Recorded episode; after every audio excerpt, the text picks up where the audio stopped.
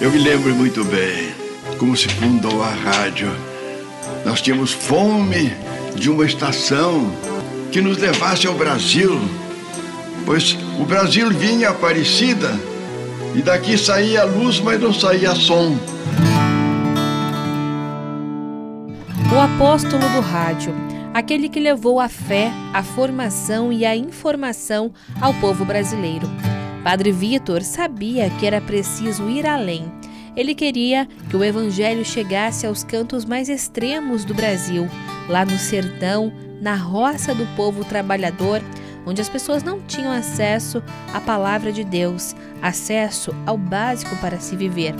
Grande incentivador da criação da Rádio Aparecida e dos meios de comunicação, iniciou nas ondas do rádio em 1951, falando através de seu programa Os Ponteiros Apontam para o Infinito.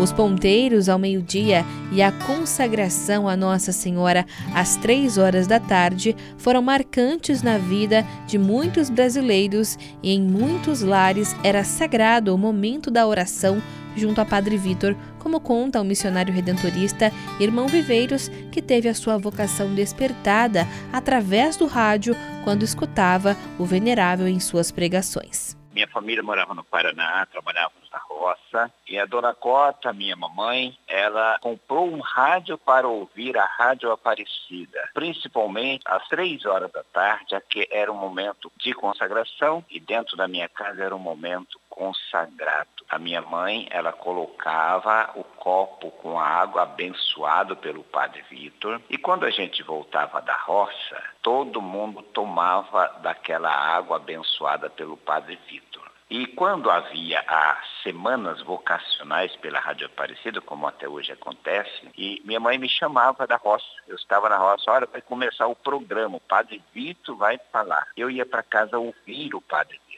Eu fui sendo influenciado pela fala do Padre Vitor e pela maneira com que ele falava de Nossa Senhora sanitarista, além da catequese, queria cuidar das pessoas, zelava pela vida em primeiro lugar, orientava os ouvintes sobre a saúde pública, como recordou o arcebispo de Diamantina, Minas Gerais, Dom Darcy José Nicioli. Ele é o apóstolo do rádio e soube usar deste meio de comunicação para chegar até o coração das pessoas. O Padre Vitor chegava em todos os lugares deste Brasil e Padre Vitor também foi um grande sanitarista, ensinando a saúde para o povo, como cuidar da própria vida e estabelecer relações que promovam a vida. Padre Vitor sabia que a rádio deveria continuar sua missão na evangelização e cuidado com os seus caríssimos. De algo que parecia pequeno, foi então que se deu à luz, nascendo o Clube dos Sócios, como falava Padre Vitor. Nada acontece por acaso, das mãos de Deus procede tudo. Assim foi o Clube dos Sócios. Na aparência era um acaso na realidade, era uma providência. Era Nossa Senhora que estava conduzindo. Por quê? Depois que o clube começou, com um programazinho particular, subiu uma luzinha na cabeça nossa e nós vimos que podia ser o, o grande clube da rádio. Aí é que veio a ideia. Guiado, escondido pela mãozinha de Nossa Senhora, para ser o que é hoje. Grande recurso espiritual grande recurso material.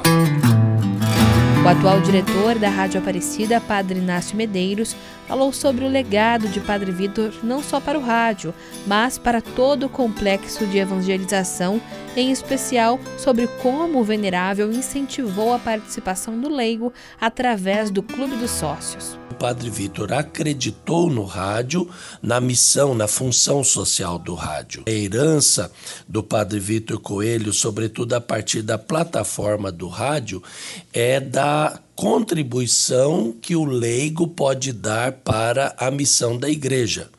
em 1955, quando se fundou o Clube dos Sócios da Rádio Aparecida, que depois vai ser a base para a criação da campanha e da família dos devotos, não se tratava apenas de uma forma de contribuição para a sustentação do rádio, mas de acreditar na missão evangelizadora, na missão apostólica do leigo. Eu vou abençoar os meios de comunicação, abençoar até o impossível, porque Deus converterá o mundo e o mundo ainda terá meios de comunicação maravilhosos quando o Espírito Santo dominar as almas.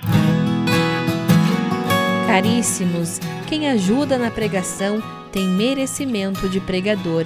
Que essa frase do venerável Padre Vitor Coelho de Almeida fique sempre viva na nossa memória para que continuemos a missão de evangelizar através dos meios de comunicação. Rafael Oliveira para a Rede Aparecida de Rádio.